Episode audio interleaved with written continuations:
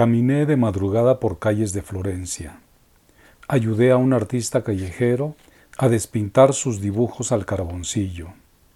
Canté con un grupo de trasnochados al ritmo de nuestros pasos. Bebí vino de garrafa y tomé café en la madrugada y volví al hostal en compañía de una desconocida. Lo recuerdo. Eso fue cuando tenía treinta años. Llegada la vejez, perdí el sentido del ocio y me acurruqué en mi viejo sillón envuelto en roídas cobijas y me olvidé de todo. Contra mi destino biológico no hay antídoto. Solo queda la memoria y a veces ni siquiera eso. Solo quedan retazos del pasado y a veces ni siquiera sé si son míos.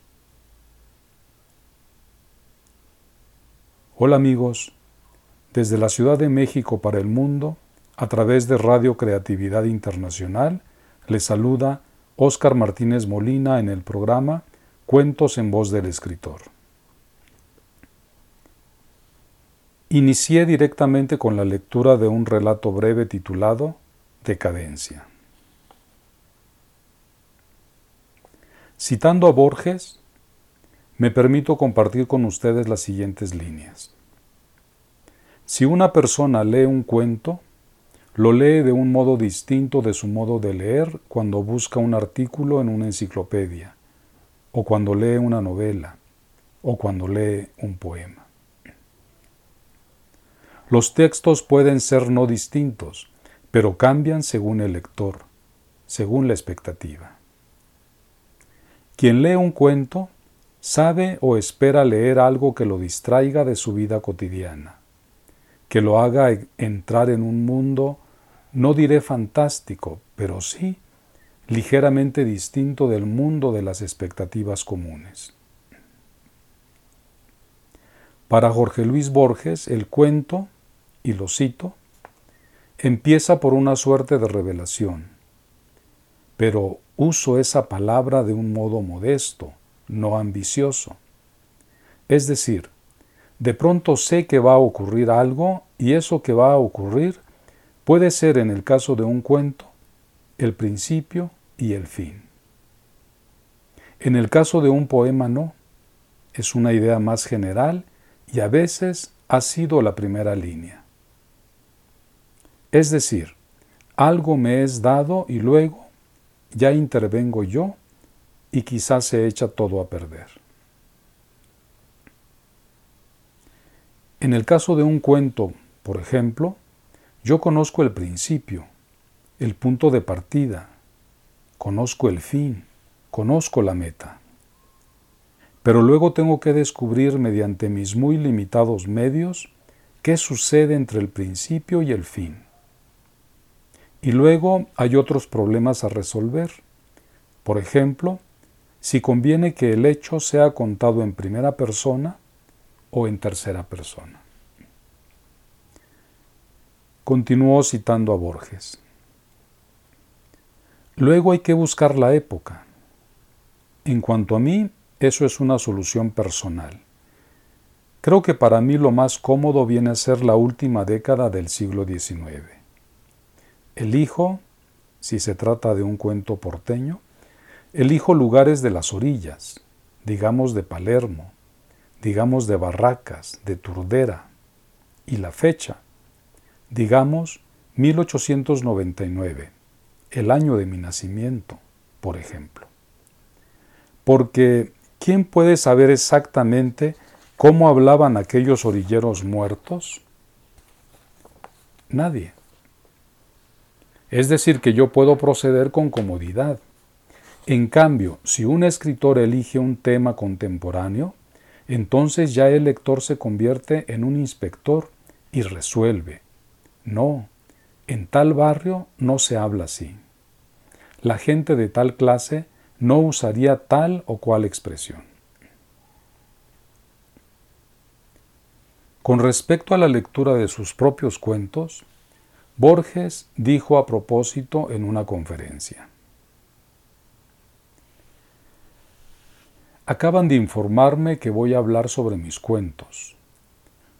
Ustedes quizás los conozcan mejor que yo, ya que yo los he escrito una vez y he tratado de olvidarlos. En cambio, tal vez alguno de ustedes haya leído algún cuento mío, digamos un par de veces, cosa que no me ha ocurrido a mí. Pero creo que podemos hablar sobre mis cuentos, si les parece que merecen atención. Voy a tratar de recordar alguno y luego me gustaría conversar con ustedes que posiblemente, o sin posiblemente, sin adverbio, pueden enseñarme muchas cosas. Yo creo, a diferencia de Edgar Allan Poe, que el arte, la operación de escribir,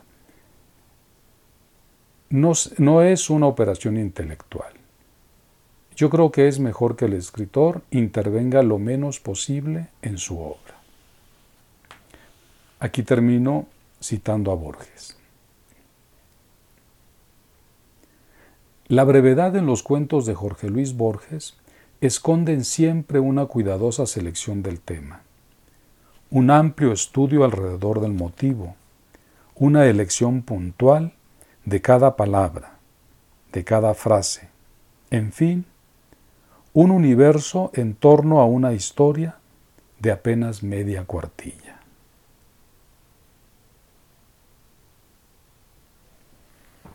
Creatividad Internacional, la red de literatura y cine, ahora también por la radio online. Seguimos desde la Ciudad de México en el programa Cuentos en voz del escritor con Óscar Martínez Molina. Muy bien amigos, Habiendo hecho esta breve visita a Borges, continuamos nuestro programa con la lectura del cuento Amantes, publicado en el libro Aromas de Café.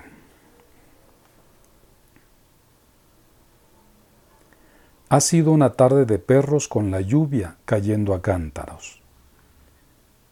Mi padre nos había ordenado mover el ganado. Los pastizales de bajuras están inundados había dicho. Qué chinga, llevarlos de uno a otro rancho, pensé para mis adentros. Cabalgamos por casi cinco horas. Primero fue la tarea de juntarlos, contar y volver a contar. Después, ya todo el hato completo, conducirlos. Una vaca y su becerro que se desperdigan una novillona rejega, un torete mañoso, y así de tanto en tanto. La espera bajo la humedad y el calor, retomar el camino una y otra vez, gritos y sombrerazos, azuzarlos con sogas, con reatas, los ladridos de nuestros perros, los mordiscos en las patas del ganado, las coces, los amagues, los embistes.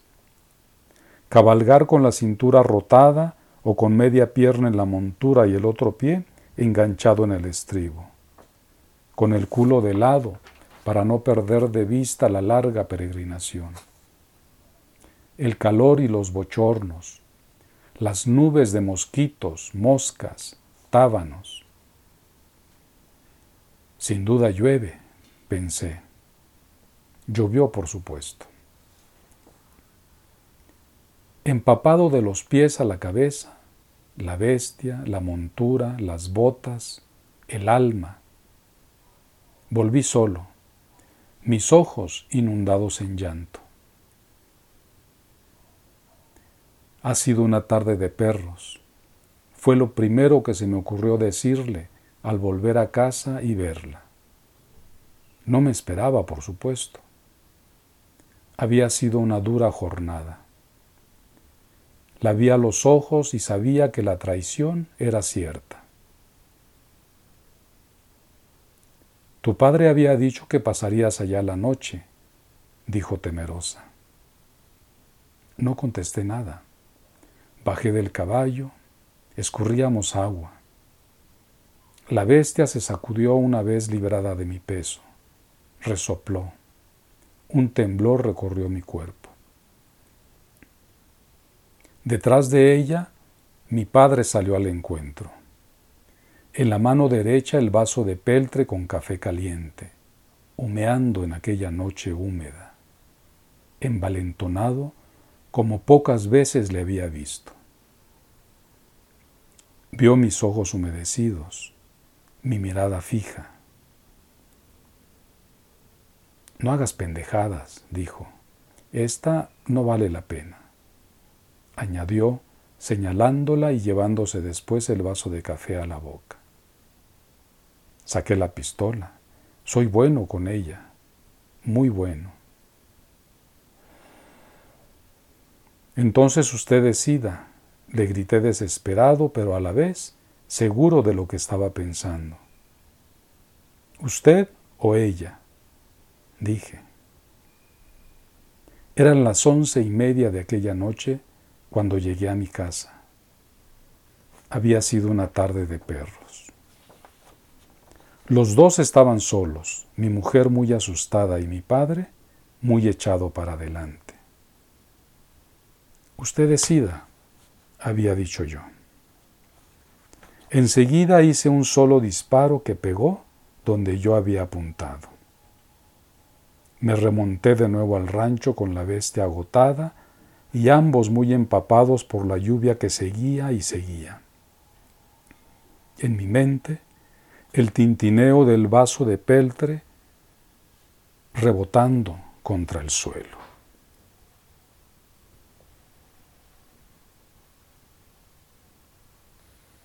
Creatividad Internacional, la red de literatura y cine, ahora también por la radio online. Seguimos desde la Ciudad de México en el programa Cuentos en voz del escritor con Óscar Martínez Molina.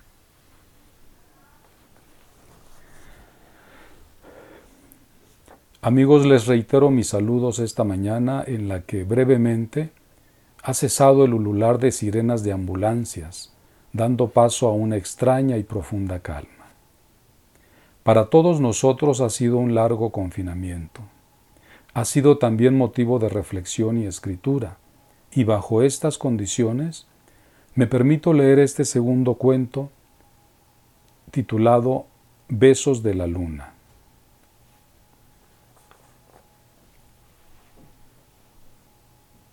Temblaban sus manos mientras intentaba juguetear con un pequeño trozo de papel, la esquina de una servilleta. Hacía churritos enrollándolos como si estuviera liando un cigarrillo. Los churros de servilletas caían sobre la mesa. Él los veía caer y después, ausente, sonreía. El pelo largo y desarreglado, grasoso, la barba y el bigote de candado. Abuelo, no puede salir ahora, dijo uno de los nietos. Ahora no, abuelo, agregó el otro. Te estamos cuidando. Él alcanzó a entreoír aquellas voces como si de un sueño se tratara. Mordisqueó entonces una galleta. Enseguida bajó la mirada y volvió a encerrarse en ese mundo perdido y ausente de su, de su memoria, del que apenas se asomaba de vez en cuando. Luego, su rostro volvió a sumirse en esa indiferencia que desde hacía mucho tiempo le acompañaba. ¿Está loco el abuelo? preguntó el menor de los nietos. No, respondió el otro. Es solo que la luna le dio un beso en los ojos y desde allí se ha quedado atrapado en sus sueños, agregó. A mí me ha dicho mamá que el abuelo está así desde que dormido los duendes le pusieron lagañas de perro en los párpados. Por eso a veces parece que ríe y suspira. Lagañas de perro o besos de la luna. Es lo mismo, dijo el mayor, y dio un sorbo al tazón de café con leche.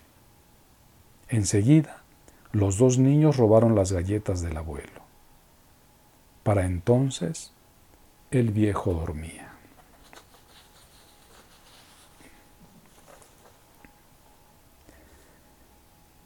Cerrando con Borges. Cada noche y hasta que murió, Pese a su ateísmo, Jorge Luis Borges rezaba un Ave María. Hay promesas que pueden más que la fe, decía, y esa promesa se la hizo a su madre, doña Leonora Acevedo. Para Borges, las fronteras siempre son móviles y sutiles. No hay nunca una cortina de hierro entre verdad y ficción, entre vigilia y sueño, entre realidad e imaginación, entre racionalidad y sentimiento, entre esencialidad y ramificación, entre concreto y abstracto, entre teología y literatura fantástica. Y escribe. Un hombre se propone la tarea de dibujar el mundo. A lo largo de los años puebla un espacio con imágenes de provincias, de reinos, de montañas, de bahías, de naves, de islas, de peces, de habitaciones, de instrumentos, de astros, de caballos y de personas. Poco antes de morir, descubre que ese paciente laberinto de líneas traza la imagen de su cara.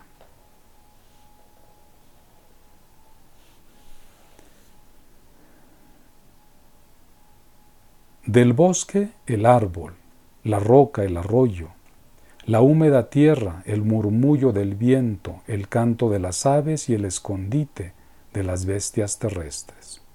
Abajo oscuridad, arriba cielo azul y nubes.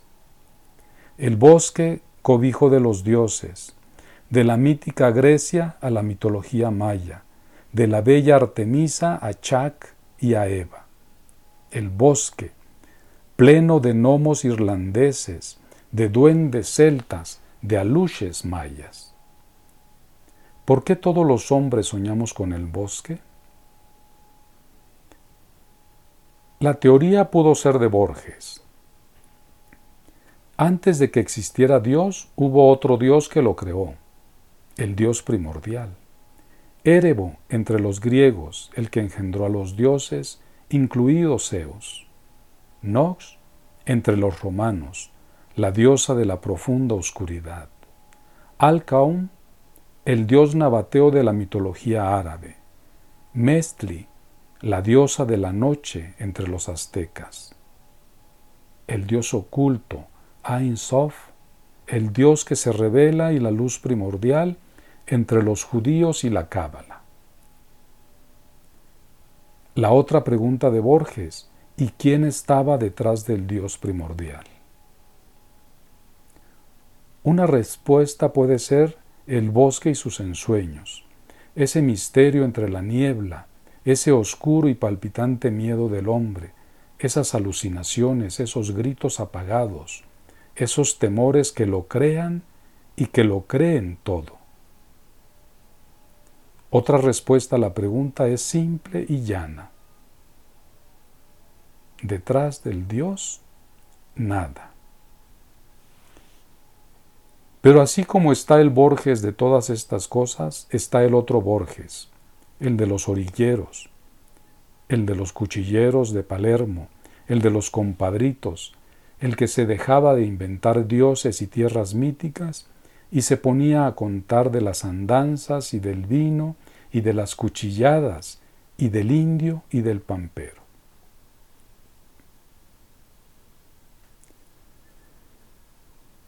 El tiempo es la sustancia de lo que estoy hecho. El tiempo es un río que me arrebata, pero yo soy el río. Es un tigre que me destroza, pero yo soy el tigre.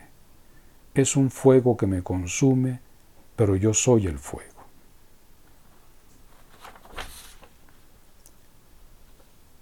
A partir de este programa, navegaré entre la lectura de mis cuentos y los apuntes de autores que, como en este caso, Jorge Luis Borges, han sido referentes de mi lectura. Escritores que me han acompañado en mis días y noches de soledad, historias y cuentos que se enredaron a mi paso. Libros y autores que procuraré mostrar en el mejor afán de que sean también para ustedes motivo de regocijo, tanto o más como lo han sido para mí.